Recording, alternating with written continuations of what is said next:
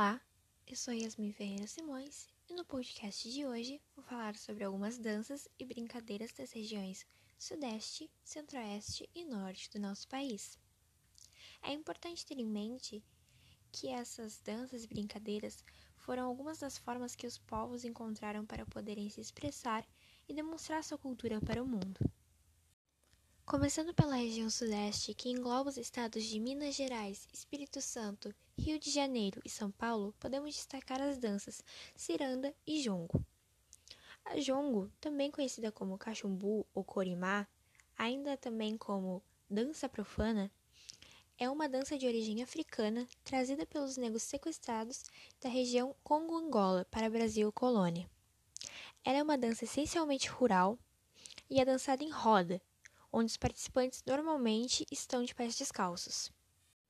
Já a ciranda tem sua origem vinda da ilha Itaracá, onde acredita-se que mulheres de pescadores os esperavam dançando e cantando em roda, por isso ciranda.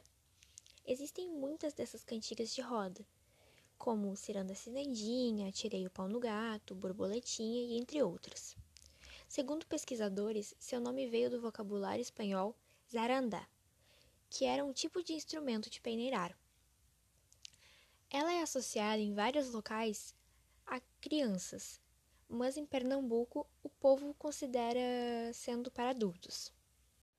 Os participantes da ciranda são chamados de cirandeiros e cirandeiras, e seus passos podem ser tanto simples quanto coreografados. Agora, falando um pouco sobre as brincadeiras, podemos citar briga de galo, balança caixão e amarelinho caracol. Bom, a briga de galo ela é feita com três participantes, onde um deles vai escolher duas palavras e escrever em dois papéis diferentes. Depois, ele vai colar esses papéis nas costas dos outros dois participantes. O objetivo da brincadeira é fazer com que um participante consiga espiar a palavra que está escrita nas costas do outro enquanto rodam. Já no balança caixão, vai ser como um pisconde, onde um participante vai contar até um certo número enquanto os outros se escondem. Depois, esse participante vai atrás de seus amigos e tem que encontrá-los e pegá-los. O diferencial dessa brincadeira é que todos os integrantes vão criar personagens e representá-los durante a prática. Por último, temos a amarelinha em caracol. Ela funciona assim. Os participantes desenharão um caracol no chão e colocarão números em sua casca. Depois, eles vão ir pulando em um pé só até o céu, que vai ser o único lugar onde eles vão poder ficar com os dois pés. Depois, eles vão voltar para o final apenas com um pé. Uma curiosidade interessante é que muitos acreditam que a amarelinha possa ter surgido lá na Roma Antiga. Agora, viajando para a região norte, que engloba os estados do Amapá, Paraná, Amazonas, Rondônia, Roraima, Tocantins e Acre, temos as danças Camaleão e Defeitora. A defeitora tem sua origem sendo portuguesa.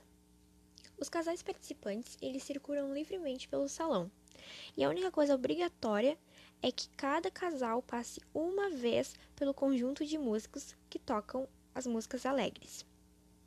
Quando a música é parada, o casal que está na frente dos músicos tem que declamar um verso. Se eles errarem, vão ser vaiados e terão que pagar uma prenda. Agora, observando a dança camaleão, podemos ver que ela é feita em pares com feição de fandangos solistas, ainda que eles tenham características da região nordestina. Os passos dos casais, eles são chamados de jornadas, e a dança é feita em duas fileiras, uma de homens e outra de mulheres, que, fi que ficam trocando de lugares simultaneamente. Ela é encontrada em festejos de colheita. Agora, indo para o lado das brincadeiras, vamos ter quatro cantos, tucuxi e cair no poço. Cair no poço é uma brincadeira onde um participante ele é vendado e ele vai ter um auxiliar que vai perguntar para ele qual altura e ele vai falar até o pescoço. Depois, o, que, o seu auxiliar vai perguntar quem ele quer que o retire do poço. O participante vendado vai apontar aleatoriamente para uma fileira de outros participantes que estão à sua frente. Após isso, ele vai, vendado, escolher uma fruta entre pera, maçã, uva ou salada mista. Seus correspondentes são pera para abraço, salada mista é a mistura de tudo, maçã para apertos de mão e uva, beijo no rosto. Tucuxi é uma brincadeira onde as crianças que estão na água vão ser os botos e as que estão fora vão ser os caçadores. Se um boto é tocado por uma boia, que vai ser a flecha do caçador, ele terá que trocar de lugar. Então o caçador vai virar o boto e o boto vai virar o caçador. Na brincadeira Quatro Cantos, quatro crianças ocupam quatro cantos de um quadrado e ficam trocando de lugar. Uma pessoa fica no meio e, no meio dessa troca, tenta pegar o lugar da outra. Se conseguir entrar em um desses cantos, a pessoa vence. Viajando agora para nossa última parada, vamos ir para a região Centro-Oeste, que engloba os estados de Goiás, Mato Grosso, Mato Grosso do Sul e Distrito Federal, onde localiza-se Brasília.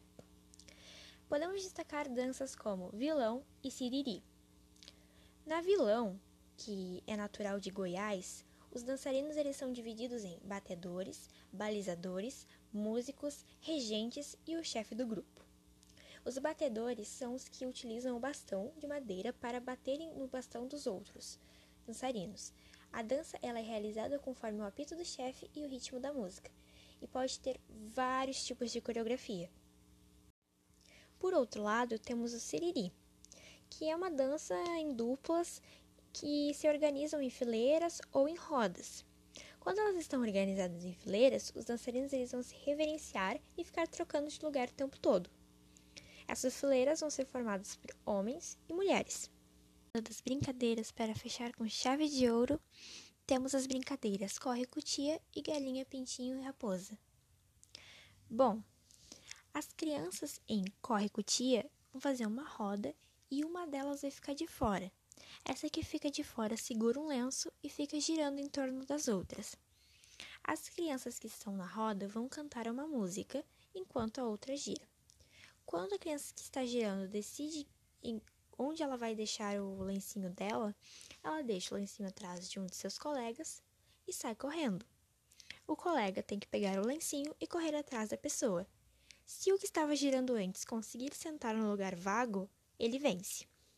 Agora, Indo para a brincadeira Galinha, Pintinho, Raposa, os pintinhos vão ser as crianças, um vai ser a galinha e o outro vai ser a raposa. Os pintinhos, eles têm que chegar até a galinha sem que a raposa pegue eles. Esse é o objetivo da brincadeira. Agora, finalizando mesmo o nosso podcast, vamos falar sobre alguns benefícios das danças e das brincadeiras para o nosso corpo e para a nossa mente. Focando primeiro nas brincadeiras, se a gente for listar, a gente vai poder ver que elas vão ajudar no aprendizado da leitura, a conseguirem desenvolver a escrita, a entenderem uma matemática básica, a conseguirem se comunicar com as crianças da mesma idade, a ter empatia pelos outros, a negociar, a aprender a se conseguir se comunicar e agir no meio de um espaço social. Elas também vão aprender a desenvolver essa imaginação delas, a caracterizar coisas, a resolver alguns problemas.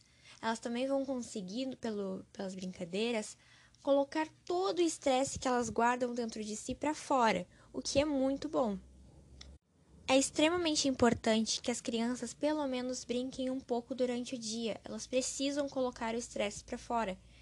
Só que, infelizmente, hoje em dia, observa-se que mais e mais as crianças precisam ficar em casa, os pais não brincam com elas e elas apenas ficam no celular e acabam sendo muito procrastinadoras, acabam desenvolvendo procrastinação e não conseguem mais desenvolver nada do corpo. Indo para o lado da dança, que também é praticada por adultos, bom, a gente pode citar alguns benefícios como aumento da flexibilidade, mais resistência, estímulo para o cérebro e para a memória. Também vai ajudar a combater a depressão, vai também melhorar a sua postura, a melhorar seus músculos, a desenvolvê-los melhor. Vai também favorecer a perda de calorias e entre outras coisas.